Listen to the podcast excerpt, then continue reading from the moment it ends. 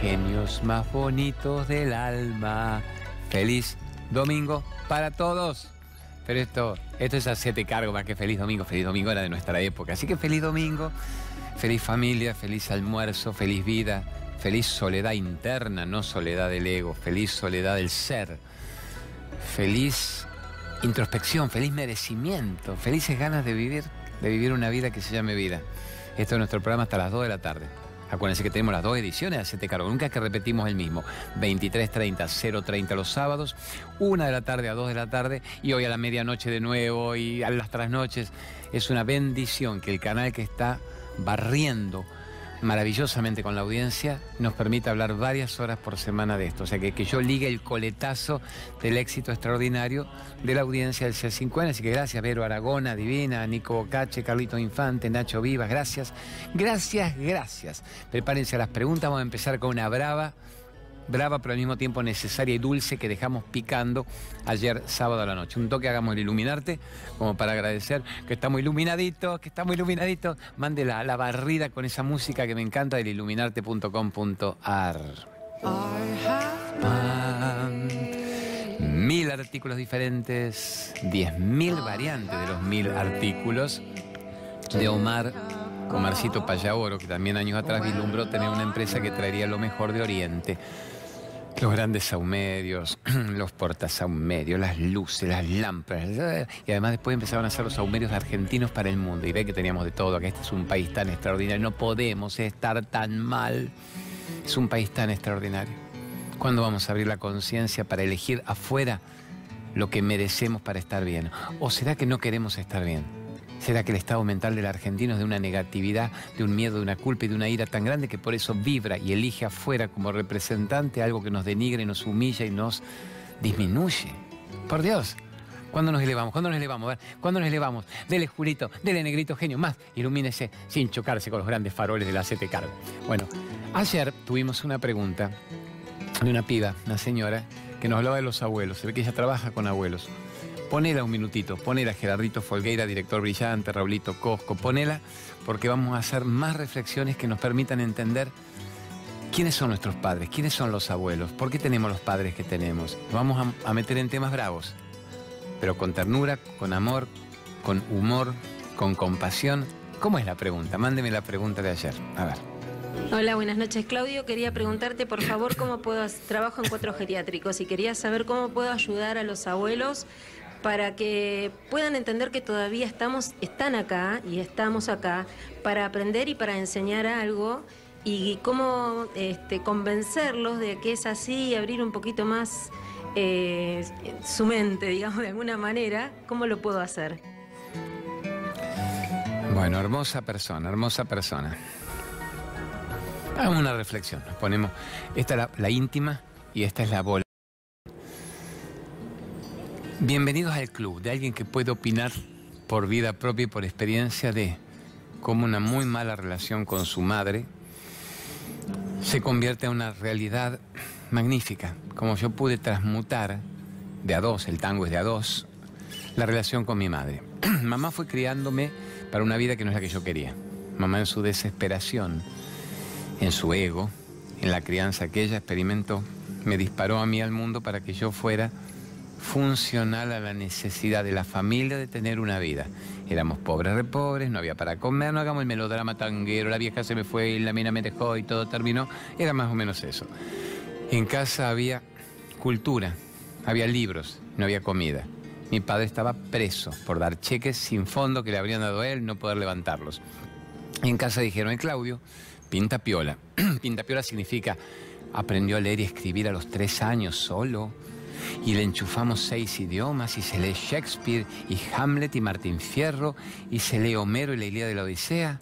A ver si Claudio va a Odol y gana Odol y gana el millón de pesos y pagamos deudas, sacamos al padre de la cárcel y tenemos una vida y estudia y viaja. O si no, Claudio, terminarás en los caños, morirás de hambre, todos moriremos de hambre, no tendrás hijos, morirán de hambre toda una vida atormentada para que en el primer septenio mi madre instalara en mí, instaurara en el hipotálamo, en la base del cráneo, instaurara los datos acomplejantes, atemorizantes, miedo, lo contrario al amor, para que yo fuera funcional a la necesidad de la familia, que es la necesidad de la sociedad, de la matriz de turno. Y yo soy un típico ejemplo brillante de ese septeño a rajatabla. Hice todo lo que me dijo. Me gané Odol, la medalla de oro, la facultad, los premios, los viajes, descollamos, tapa del diario. Y jamás fui feliz. Jamás fui feliz. A ver si hacemos una locura y después en el programa vamos a mostrarles un videito de esa época que lo rescatamos de YouTube para que digan, pobre Claudio, nueve años, con el flequillo, los dientes separados, yendo a ti, señor Fontana, ganando el millón de pesos, los ratings de 60 puntos de rating que, que hubo después más, tenía Odol Pregunta. Y Van a ver, les va a dar ternura, humor, picardía, compasión, ver unas imágenes que vamos a mostrar después. En concreto, yo crecí creyendo que había que hacer lo que los padres te decían. No fui muy feliz, no fui especialmente libre, no se me había criado para ser libre, se me crió más bien para repetir el mandato social y mundano. Si me hubieran dicho, hijo, usted nació para ser feliz, chivatee por los campos, no gane odol, sea creativo, sea talentoso, sea un inventor, agudice el ingenio, vaya a la naturaleza, experimente la vida, yo hubiera hecho todo eso. Me hubiera hecho, sáquese un 6 en la facultad, no me hubiera sacado un 987, quizá ni hubiera ido a la facultad, o sí. Septenio, primeros años de vida, disponen una vida. Entonces yo tuve una relación muy turbulenta con mamá. ¿Qué va esta explicación? Toda la vida yo le reproché a mi mamá que no hiciera de mí un hijo feliz. Y mamá hizo lo que ella creyó que era disparar a un hijo para el bien. Y así nos llevamos durante 30, 40 años. Mala madre, vago, miércoles, vieja, bruja, puta que te parió, 40 años. Hasta que después empezó esto, yo dije, miércoles, sé coherente, querido. Así que entrevistaste a la Madre Teresa y a Saibaba, te fuiste de los Oscars de Hollywood, te fuiste de, las grandes notas políticas, deportivas, de las Olimpiadas. ¿A qué? Hablar con seres que mejoraran tu vida. Aplicalo. No te quedes en la exposición oral, no te ganes de nuevo el premio. Celo, vivilo, practica esto. Y lo primero que yo quise era solucionar la relación con mi madre. Solucionar la relación con mi madre. Porque mi madre es el gran personaje provocador de mi vida. No mi esposa, no mi padre, porque había muerto a los 11 años, pero un hombre, cuando yo tenía 11 años, pero un hombre pasivo. Mis abuelos fueron muy amorosos, ya se habían ido. Con mis hijos tuve una relación siempre mágica. Se ve que yo mejoré la especie, no por, por iluminación, sino que hubo una cierta inteligencia emocional que hizo que yo no les enchufara a ellos las mismas creencias de cómo me habían criado a mí. Yo quería que fueran libres, que no tuvieran un profesor particular, ni se sacaran un 10, ni abanderado, ni la necesidad de descollar, pero que fueran libres, felices, campechanos, buenas personas, creativos, que extendieran el cerebro, que hicieran más deporte, más naturaleza, idiomas, me parecía bárbaro. Empezaba la computación. Maneje el mundo. No responda a mi necesidad de que usted maneje el mundo. Y un día tenía yo 35 años, 33, la edad crística, y ahora va esto que va a resolver lo de los abuelos, los padres. ¿Dónde lo pongo? ¿En un geriátrico? ¿Qué hago? Los hijos van a ser los padres de sus padres, la ley kármica. Los padres van a ser los hijos de sus hijos, la ley kármica. Prefiero hablar de esto, vos Juancito Divino, eso, vos mandate todas las reuniones, las citas, los encuentros, los eventos, y yo hablo más bien de esto. Y cada tanto poneme, ¿qué hacemos con los padres? ¿Qué hacemos con los abuelos? ¿Cómo cuidamos a nuestros viejitos? ¿Cómo solucionamos el karma familiar en amor incondicional? Y un día le agarro a Saibaba y le digo, Swami, maestro, tengo yo un gran problema con mi madre el personaje que frustra mi vuelo porque hay un ego tan herido, tan machacado, que yo me veo hoy en día repitiendo la frase de mi madre del primer septenio. Es más, una gran broma que no es broma, mis hijos, varones en ese momento, tenía los dos grandes varones, no las dos nenas chiquitas aún, a mí nunca me llamaron papá, nunca me dijeron Claudio, me decían Bochito pero no bochito por bocho, inteligente, bochito porque mi madre es la bochi. Y ellos decían que yo hablaba como mi madre. Gabriel le decía a Cristian, ¿no ves que papá habla como la abuela? Y eso era lo peor, peor como podían decir. Peor. Y lo peor es que tenían razón. El hipotálamo machacado repite los datos que ha mamado y adquirido. O sea, mente repetidora, dijimos, versus mente creadora. Pasado acumulado o primer día del resto de mi vida. Así que ese fue mi bochismo. Bueno, ¿a qué voy? A la respuesta de Saibaba, que es la que genera todo esto. Me dijo Saibaba, muy simple. A un padre que te dio la vida y te dio el cuerpo y estás vivo en este instante, y estás frente a mí preguntándome esto, y estás queriendo cambiar de vida, y estás queriendo modificar el sufrimiento, a un padre se lo venera físicamente, solo porque te dio el cuerpo físico. Entonces, mientras vos vivas, a tu madre en este caso, con quien tanto problema emocional y rencor y resentimiento tenés, tenés que proveerla de todo lo que su cuerpo físico requiera. La mejor alimentación, el mejor cuidado, Tu tiempo físico no necesariamente si sigue el conflicto, pero sí estar atento, quién la cuida, quién la ayuda, cómo trabajo el doble si fuera necesario para proveerla de una calidad de vida. Pero yo dije, perfecto, lo puedo hacer, siento compasión absoluta por ella, quiero que viva más, que viva bien, quiero cerrar este karma en amor incondicional. Pero, segunda parte, si esa madre, ese padre, esos viejitos nuestros, se interponen en la única relación que vos viniste a resolver en esta vida, que no era la relación con ellos, ellos eran un espejo de lo que vos no tenías resuelto internamente. La única relación que viniste a resolver es la relación entre vos y vos mismo entre vos y Dios, se puede decir Dios, no el Dios de barba blanca en la nube, el Dios, la energía creadora. Si una madre y un padre que van a ser muy brutales para interponerse según lo que ellos creen en tu búsqueda interna, son los que más te van a perturbar y se van a atar para que no vueles y brilles porque quieren, hasta en su bien intencionada ignorancia, enchufarte su sistema de creencias. En ese momento me dijo Saibaba, podés apartarlos de tu vida en lo mental y emocional sin dejar de proveerlos de todo lo que su vida y su cuerpo físico requiera. Ahí está el equilibrio. Que tengan todo lo que necesiten. No van a tener mi libertad. No puedo negociar mi esencia. No puedo prescindir de lo que yo soy. No puedo renunciar a lo que vine, que era saber quién era. No el hijo de, ese es el rol. El hijo de, el padre de, el difusor espiritual, la esposa, el pareja. Vine a resolver la encarnación no a decir, sigo cumpliendo con lo que me han dicho o con lo que no me han dicho, hasta que me veo que no funciona y el ego y el resentimiento te matan antes de tiempo. Y las historias que estoy conociendo a diario, amores, no son las que ustedes me escriben en el Facebook. Eso después ponelo, Juancito, en grafos. Tenerlo puesto todo el tiempo en el programa, aun cuando cambiamos. Arroba Claudio María Domínguez Oficial, que es el Facebook. Arroba Claudio María Domínguez Oficial o arroba Hacete Cargo con Claudio. Puedes ir mirando, porque ahí es de donde estamos sacando las preguntas muchas veces que yo uso más que nada en Radio 10 y en la Pop, que ahí tengo que estar siete horas, no como acá, que hay que aprovechar estrictamente esta hora sublime, esta hora maravillosa que nos están dando. Entonces ahí póngalo en el Facebook y ahí lo haga, haga el juego también de cámara doble que hace mi capo director del alma cuando me manda al ser y al ego, cuando me manda al autor y al personaje. No, pero puede dividirla, puede mantenerla ahí dividida, que me gusta, me gusta, me gusta eso. Usted cree y haga lo que quiera, Raúl Cosco, genio. Me lo llevé a Capilla del Monte. Todos lo adoraron, pero además ahí filmó pila de preguntas que vamos a empezar a usar ya desde la otra semana también. Entonces, cada vez que yo veo que un padre es un obstáculo en mi evolución, puedo apartarme de su lado sin dejar de amarlo incondicionalmente adentro, sin dejar de bendecir y de agradecer que estoy vivo porque ese padre, padre, madre me tuvieron. Es decir, no caigo en el rencor absurdo de no tengo más padre, murió para mí, murió, murió mi madre para mí. Las historias que yo estoy conociendo de gente que te dice, murió mi madre, murió, que cuando murió, no, no, no, significa vive a la vuelta, no le hablo, no existe. Mi hermana, desde que me robó la guita de la herencia, no existe para mí. No me hablo con mi cuñado, no me hablo con esto. Mi hijo, el hijo no le habla a la madre porque la madre tiene una nueva pareja. El hijo no le habla porque no me puso en la sucesión ya ahora y yo quiero también el sillón del culo derecho de aquel cuadro y no se hablan, no tienen vida, se mueren antes de haber vivido, se mueren sin saber quiénes son, pero el ego los puede, el ego los puede. Yo soy un ego herido por mi madre y por mi padre. Y yo iba rumbo a eso, no estoy exagerando, no patológicamente, podía ir rumbo a eso. Entonces Isa me dijo, volvés ahora a tu país y empezás con esto. La probés de todo lo que necesita, pero no negocias más el conflicto de una vida. Le das todo. ¿En qué crees vos? Le dije, la alimentación, la alcalinización, todo. Yo a mi madre dio el pone hasta en el culo, el aceite de cannabis hasta en el culo de amor. Tercer ojo, le meto todo el licuado para que haga la popó con las fibras y la plata coloidal bactericida para el invierno y el aceite de coco en todo y hasta le froto el cuerpito que a veces ya tiene escarchadito. Y se la ve bien.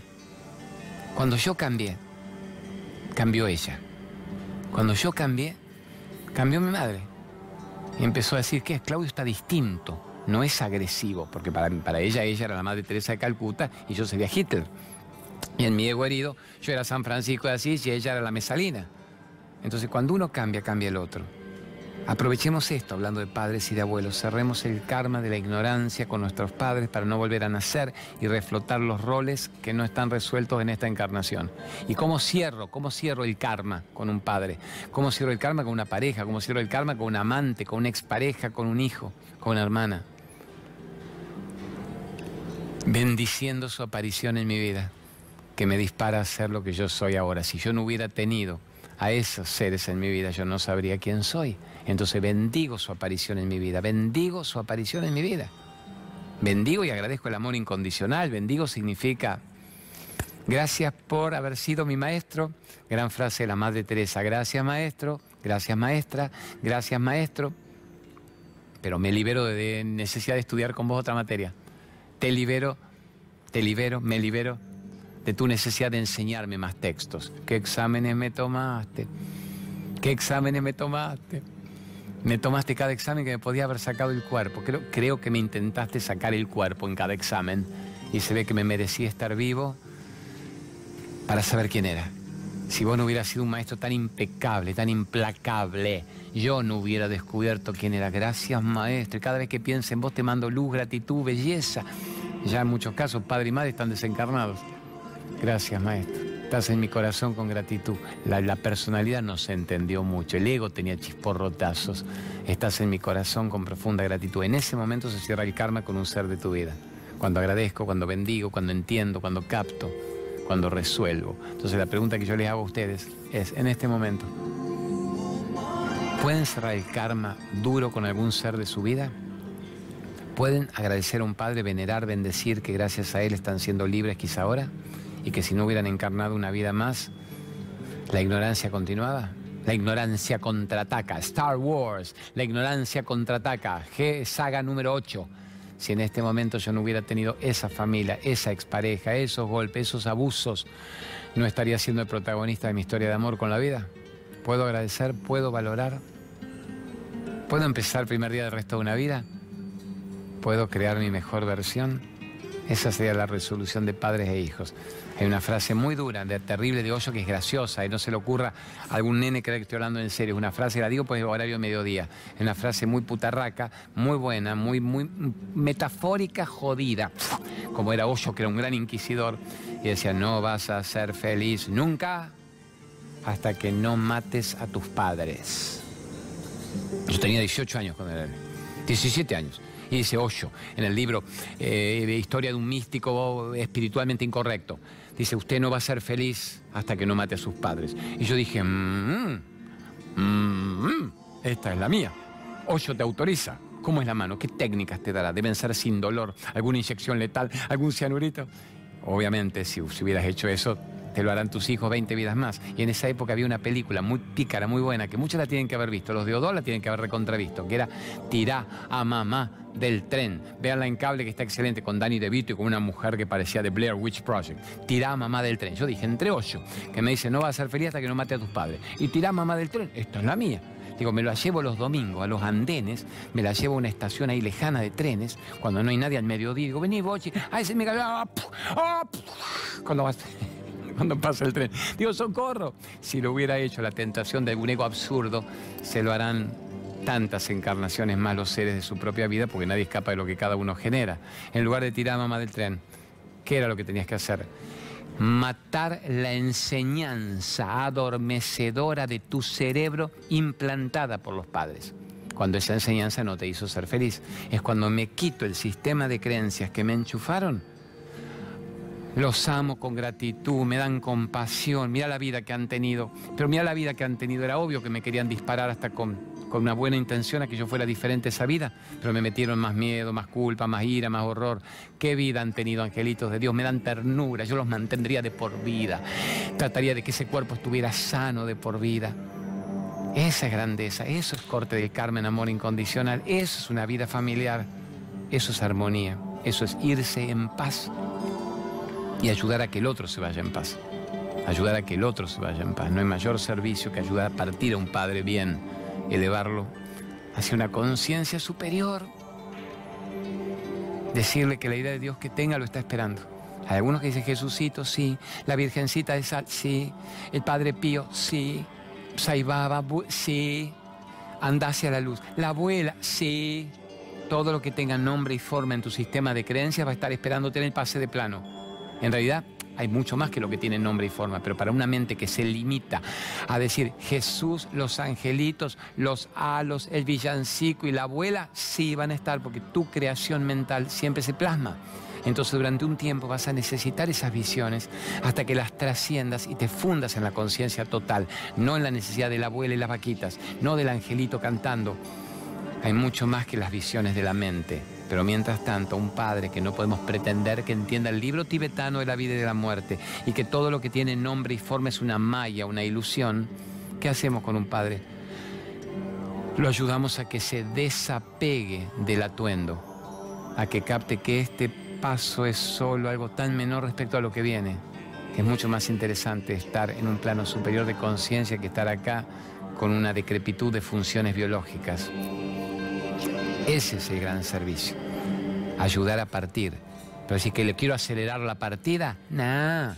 Lo ayudo que viva bien, lo que le toca estar bien, pero planeando siempre que cada día de mi interacción con un viejito, con un mayor nuestro, con un ancianito, sea o no tu padre o tu abuelo, porque el otro también, el prójimo, el próximo sos vos en ese cuerpo te mejora a vos como persona la transmisión de estos temas, de estas bellezas, y él le va clarificando la percepción para cuando dé el gran paso.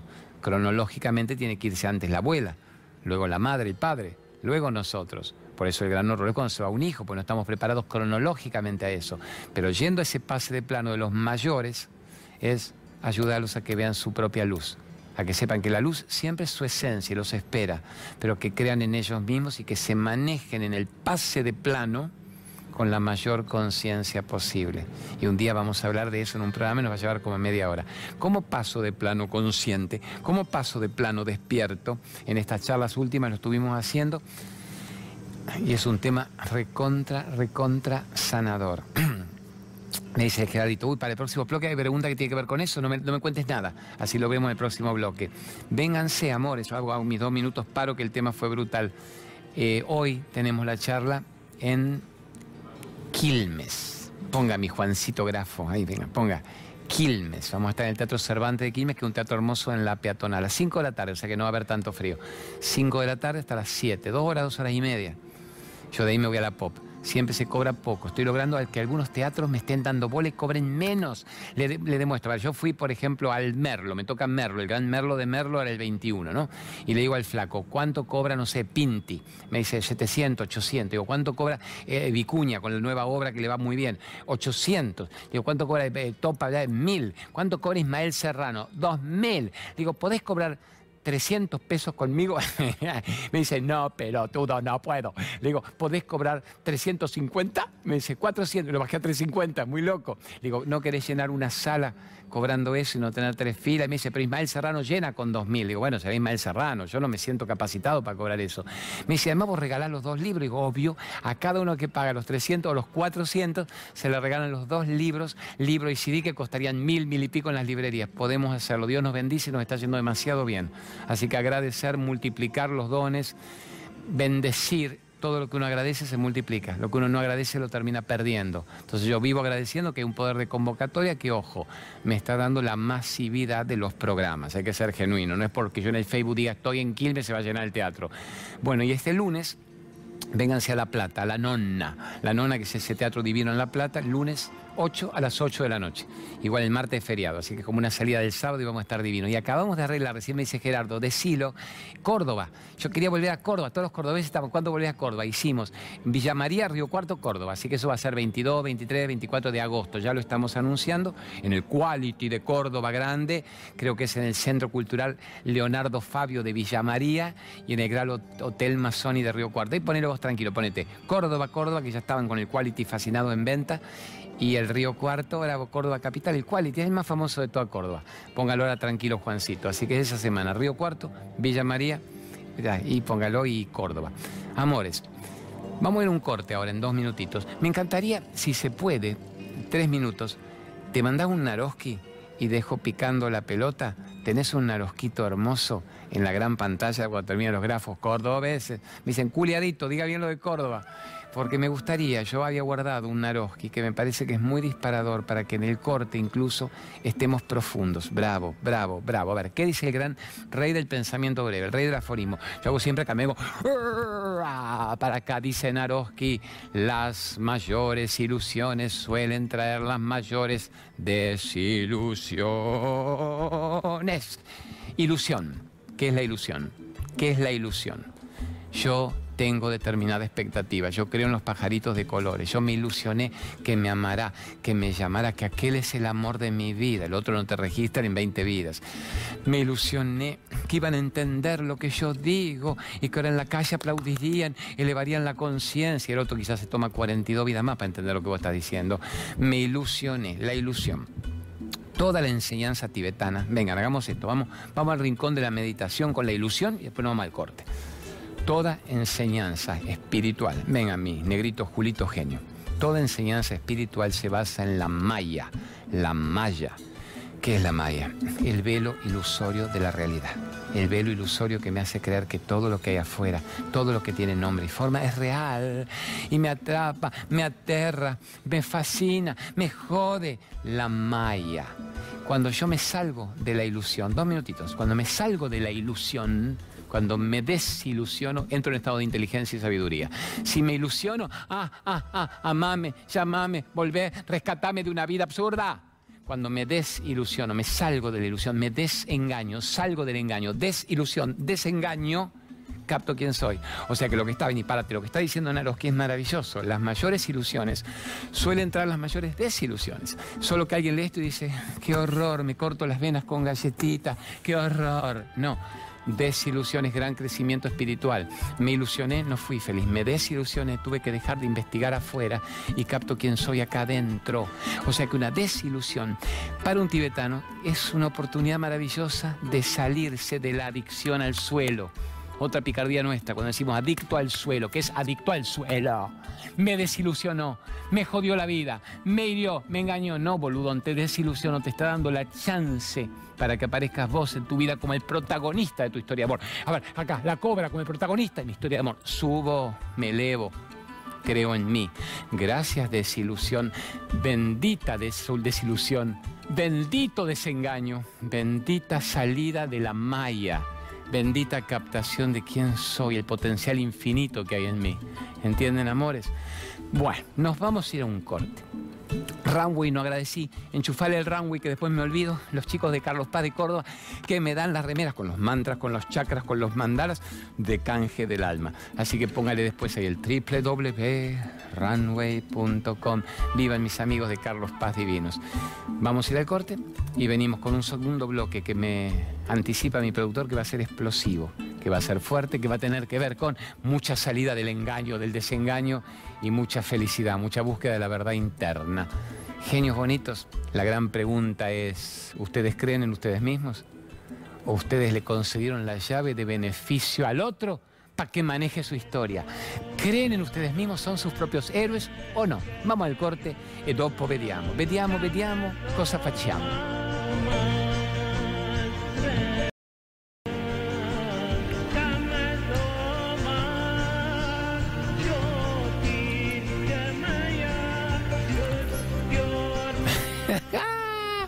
Tenemos que joder un poquito.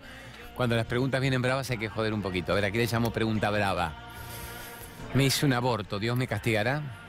No, el karma de tu dolor mental por lo que la culpa de lo que hiciste te genera, ese es el castigo, no es castigo. Eh, ¿Cómo libero hoy en día eso? Siendo la persona más amorosa del mundo, si hoy quedaras embarazada, tenelo por el placer de criar un alma libre, de saber que si la vida incluso te manda la posibilidad de un chiquito, es para que los dos corten el Carmen amor incondicional y los dos se conviertan en uno. Y no importa la opinión de tu padre, si la expareja se fue, uno obró por ignorancia un tiempo, hasta que aparece el autoconocimiento. Cuando aparece el autoconocimiento, no hay castigo, hay despertar de conciencia. O sea, nadie escapa obviamente de uno mismo. Nadie escapa de los pensamientos. ¿Ves? Pienso y miento, pensamiento, de los sentimientos, siento y miento. Nadie escapa de las emociones al cohete, nadie escapa de lo que decreta, nadie escapa de lo que hace, acciones, acciones.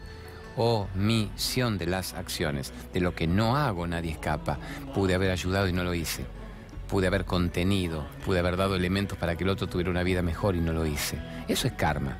Ahora, Dios me castigará, no hay un Dios que castigue porque vos hayas hecho un aborto, si en este momento además trabajás para la vida, te ofreces para la vida, y si además el hijo que está ahí de otro es mi hijo en potencia y lo amo y lo cuido del mismo modo. Otra pregunta brava, a ver, la del suicidio de un hermano y que estamos, el cura nos dijo que arderá en el infierno por la eternidad. Eso los curas, no todos, la mayoría de los curas no saben ni siquiera explicar el amor divino, pues no lo tienen en ellos. Entonces condenan la eternidad, el fuego eterno, el diablo que te la dará por el traste como un pollo al espiedo. Y esa es la ignorancia. No hay un diablo que castigue. El diablo sería la ausencia de bien en tu vida, la ausencia de luz en tu historia. Entonces cuando una persona se suicida, a un nivel espiritual se dice quiso cortar antes de tiempo el aprendizaje. Su alma había decretado que él viviera una prueba de, enfermedad, una interferencia, una separación familiar, la pérdida de la guita. No aguanté, me fui. No te fuiste. El libro tibetano explica que en ocho o nueve días de la mente humana vuelven a encarnar, tiene que encontrar un vehículo corporal, padre y madre, afín a lo que va a tener que vivir irremediablemente, aquello de lo que quiso escapar y por eso se vuelve con tal enfermedad, con la pérdida del dinero, en la carencia, en la cloaca, en el orfanato de turno. Y se viene por un tiempo, hasta que la materia sea resuelta. O sea que de última sería una repetición de curso, no es arderá por la eternidad. La conciencia es la eternidad, la ignorancia es el, el minuto a minuto. a ver, minuto a minuto porque funciona en la tele, lo que está pasando en el aquí y ahora. Ahora, si yo vivo de los conceptos temporoespaciales para definir mi vida, me pierdo mi vida.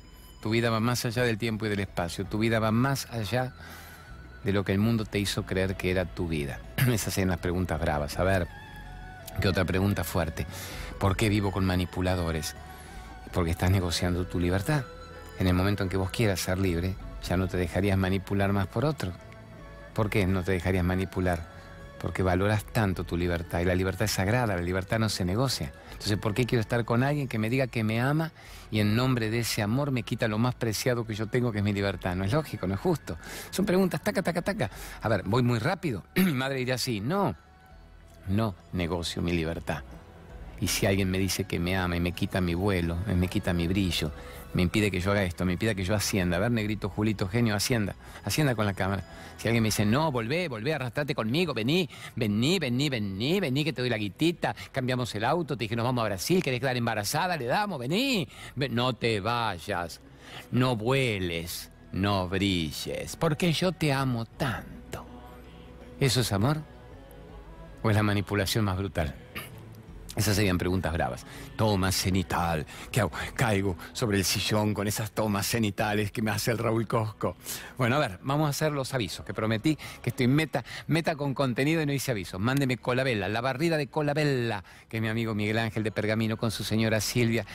Y los grandes productos, a ver, pioneros, visioneros aquí en la Argentina, de todo lo que tiene que ver con, sin sulfatos, sin parabenos el aceite de alpiste para los diabéticos, fueron los primeros que hicieron lo de celíacos, los primeros que sacaban todo lo no genéticamente modificado, GMO free, no monsanteado, no bayereado, no genéticamente modificado, no pesticidado. Maravillas, colavera en todas las dietéticas. Vamos al Pollen Greenway. Pollen Greenway y Quinoa Greenway, que ahora vienen juntitas. Pollen Greenway, Quinoa Greenway polen Greenway, quinoa Greenway, maravillas, la reina de los cereales, en un blister te estás tomando lo que comerías en 10, 20 platos de quinoa, que a mí comiéndola no me gusta tanto, no es mi pasión la quinoa. Te me tomo un blistercito y tenés aminoácidos, oligoelementos, proteínas, las grasas saludables vegetales, polen, polen, polen reconvertido. Es como tomar, dicen 1500 veces, la cucharita granulada que uno tomaba. ¿Qué más te falta? ¿Aceite de coco? Pone cómo dejar de fumar. Luis Brager cómo dejar de fumar en una sola sesión, cómo dejar las adicciones en una sola sesión. Venga, caminemos un rato. Cómo dejar tabaquismo, alcoholismo, cómo dejar las otras drogas duras, pesadas. Camino al ser, reconectándose con uno mismo. Si una persona se reconecta con una misma, la adicción es nada más que la necesidad de que algo de afuera llene los huecos de mi carencia. ¿Por qué no me lo lleno yo de una vez por todas? Esa es la gran diferencia entre droga exógena de afuera y droga endógena de adentro. Bueno, está bien, seguí hablando y eh, hablé de la adicción en general, lo valoramos y lo recontra recomendamos a Luisito Brager. Bueno, mándame una pregunta. ¿Qué, más querés? Terapia del alma, poneme. dice que yo hablé tanto en el primer bloque que me está poniendo todos los infomercials juntos. Una más, una más. Vamos, terapia del alma. Marcelita de regresión. Marcela es la capa de regresión de vidas pasadas. Gusta a. Cada vez que la llevo a la pop, esta noche de 2024, explotan los teléfonos preguntando Usted con una regresión me ayuda con el miedo, con la ira, a cortar los lazos que atan, a entender quién fui, por qué tengo traumas de agorafobia, de fobias, de estrés oxidativo. Así que muy hermosa, brillante mina. Acá la quieren mucho todos. Presentó su libro y se convirtió en una best seller, la Marcelita Gromatzin. Ahora vamos con el Naroski Gromatzin. Vamos con el José Marcelito Naroski Gromatzin con un aforismo de eso que nos eleve en conciencia. Me intriga qué me va a poner mi superproductor Gerardito Folgueira. A ver, ¿qué pone? Luchar por un mundo mejor mejora nuestro mundo luchar por un mundo mejor, mejora nuestro mundo. ¿Qué significa esto? Tenés que tener el coraje de expresarte a favor de la vida que vos querés. Y serás divinamente protegido. No tengas miedo de expresarte. El único secreto es, me expreso con calma, me expreso con ternura, me expreso con respeto por el otro, me expreso con amor incondicional. Eso es luchar. Luchar, a ver, José lo escribe en una época de un mundo combativo, donde incluso la palabra luchar es hasta metafórica. Es decir, lucho con los elementos más nobles, mi corazón, mi conciencia. Yo hoy en día pondría actuar para un mundo mejor, crear un mundo mejor, mejora nuestro propio mundo. O sea, tú lo has creído, tú lo has creado. Estás creando un mundo mejor con tu paso diario por el planeta o estás creando un mundo putarraco. Estás creando un mundo denso. Vos sos una persona, ver, que trabaja para la densidad o sos una persona que trabaja para lo luminoso. Es muy claro esta, esta, pregunta. Sos una persona, a ver, que juega en los campos del Señor en forma luminosa, alegre, libre. Yo puedo jugar en el estudio del C5N en forma lúdica, libre, bella, o soy una persona que trabaja para la densidad, la oscuridad, la limitación, la contracción de la mente, el divide y reinarás.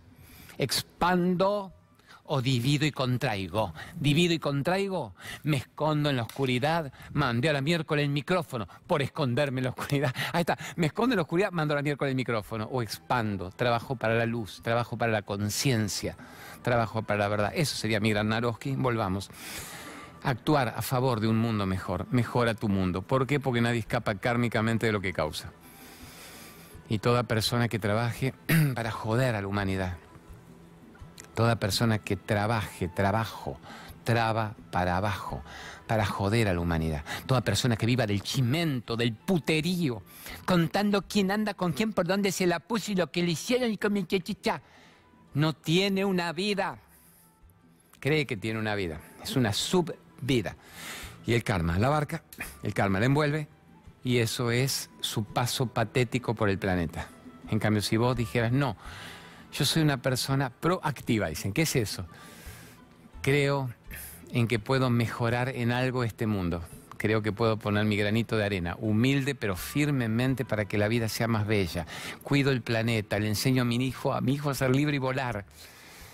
Amo una piedra, amo una planta, amo un animal respeto la opinión del otro, pero elijo de quienes guarecerme, protegerme, con quienes no ensuciarme energéticamente, porque obviamente su densidad me contagia, y a quienes compartirle mis sensaciones del milagro de estar vivo cuando me lo piden.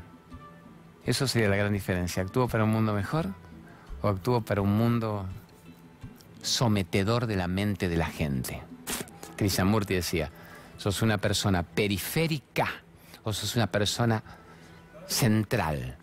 ¿Mente repetidora o mente creadora? Vamos con una pregunta, vamos con una pregunta. El gran Naroski, nos vamos a una pregunta y después explico. Ahí tengan, esta, saquen foto, que hoy no estoy contando. Termas del Daimán, tenemos en septiembre Ischigualasto, el Valle de la Luna. Poner eso después, lo del Valle de la Luna en San Juan, que es para mí de los mejores paisajes que vi en mi vida, no en la Argentina, en el mundo. El Valle de la Luna en San Juan, Talampaya en La Rioja, la Luna y Marte. Lo a ver, lunar y lo ardiente, ¿se entiende? Lo frío y lo ardiente, el camino del Triásico, de los dinosaurios. Eso lo vamos a estar haciendo en septiembre con gente maravillosa que son los que me organizan la mayoría de mis viajes. Así que vénganse, creo que es un éxito. Es dentro de dos meses, ya no les quedaba casi lugar. Así que qué hermoso, vamos a ir conociendo, pero ojo, hacemos las meditaciones, los ejercicios internos, la introspección, bendición, gratitud, expansión de croqueta. Vamos con una pregunta de la gente. Dale, ¿qué dice la gente? Soy Moni Francese, profesora e investigadora en decodificación biológica, y mi pregunta es muchas veces nos cuesta mucho hacer que la gente tome conciencia de que eh, la muerte no existe, que todos somos y seremos eternamente nosotros. ¿Cómo lo transmitirías vos desde tus palabras y tu, tu experiencia con toda esta trayectoria que tenés al respecto? Muchas gracias. Amiga generosa, amiga generosa. La Moni Francesa es quien tiene su instituto de decodificación de seres biológicos en Belgrano y nos da generosamente, nobleza obliga. Yo la entrevisto a ella en Radio 10 y la Pop para que cuente qué es la decodificación y ella nos da ese lugar mágico, una pecera ahí en la naturaleza en Belgrano. Hagamos esto. Como buena decodificadora se mandó pregunta brava. ¿Cómo entender que la muerte no existe? La muerte como corte energético no existe, la energía continúa viva. El alma usa el cuerpo como el cuerpo usa la ropa. Entonces cuando uno dice, qué horror, cómo se murió, no, mi ignorancia no me hace percibir que la vida continúa en un nivel de desapego del atuendo, del ropaje.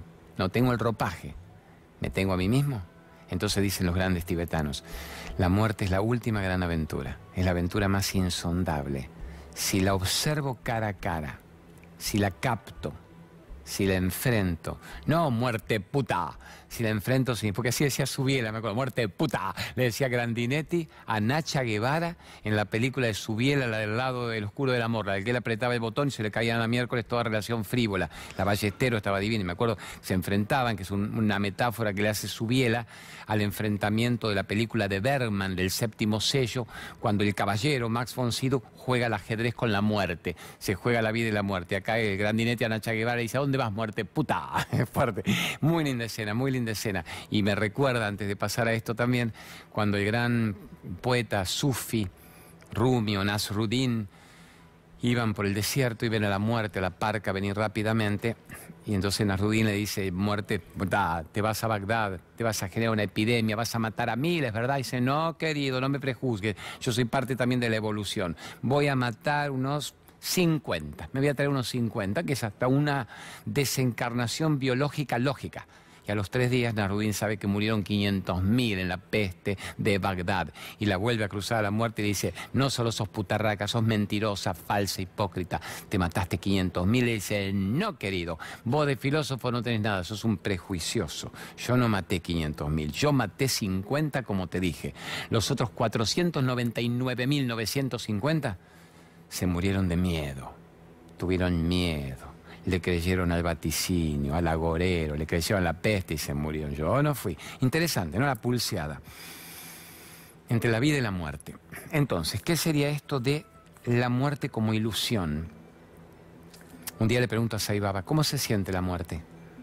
Y me dice, es como la sensación de volar. Me dice, ¿no soñaste que volaste alguna vez? Digo, sí, es el sueño más hermoso de mi vida cuando he volado. Dice, eso es, es un pase de plano consciente. Digo, descríbamelo mejor, por favor, Saibaba, por favor. Y me dice Saibaba, los sentidos cesan, dejas de ver con los ojos y empezás a ver con lo que llamamos la pineal, la pituitaria, el tercer ojo en 360 grados.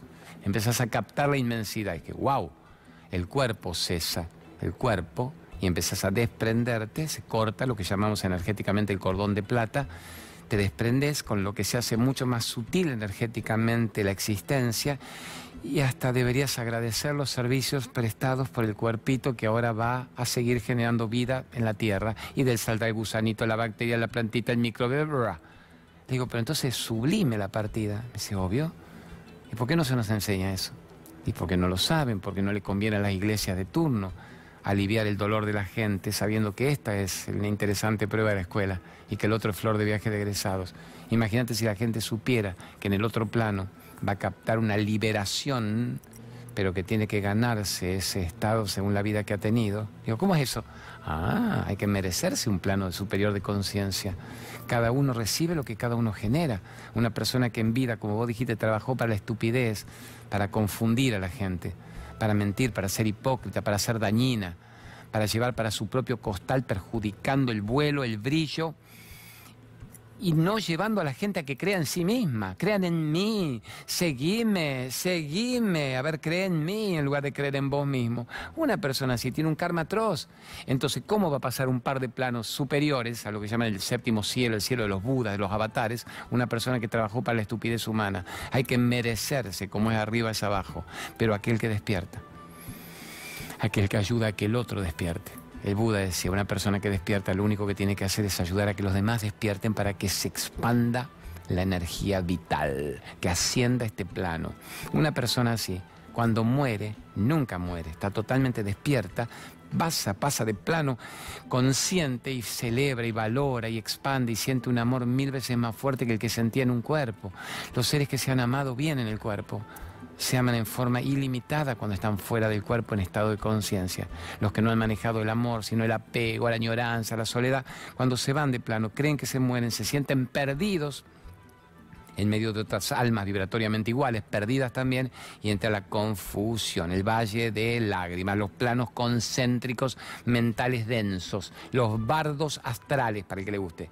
Bardo astral, ya se vive acá en la Tierra. El 90% de la gente está en un bardo astral encarnada. Cuando desencarnan, continúa en la misma percepción. Una persona que despierta, cuando desencarna, entra en un estado de éxtasis, de iluminación consciente. Trabajemos para saber la verdad.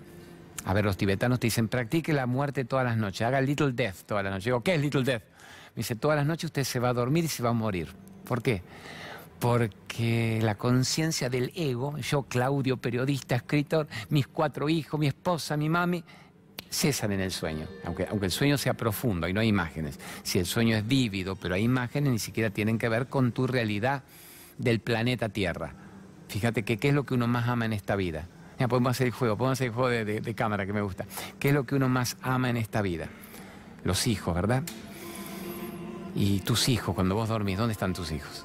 Si es lo que vos más adoráis, vos no lo dejarías ni solos ni un minuto. Cuando vos dormís y soñás que soy Claudio, soy Pepe, soy Chucha, estoy en tal lugar, ¿dónde están tus hijos? Es decir, vamos rotando los roles. Venga acá, vamos un rato acá, hagamos un poco. Hagamos un juego como me hace Raulito Cosco. Vaya, atrás, decía Casalla, atrás. Y hágame el Raulito Cosco, el dueto, el dueto bifurcado entre el despertar de la conciencia y tanta ignorancia.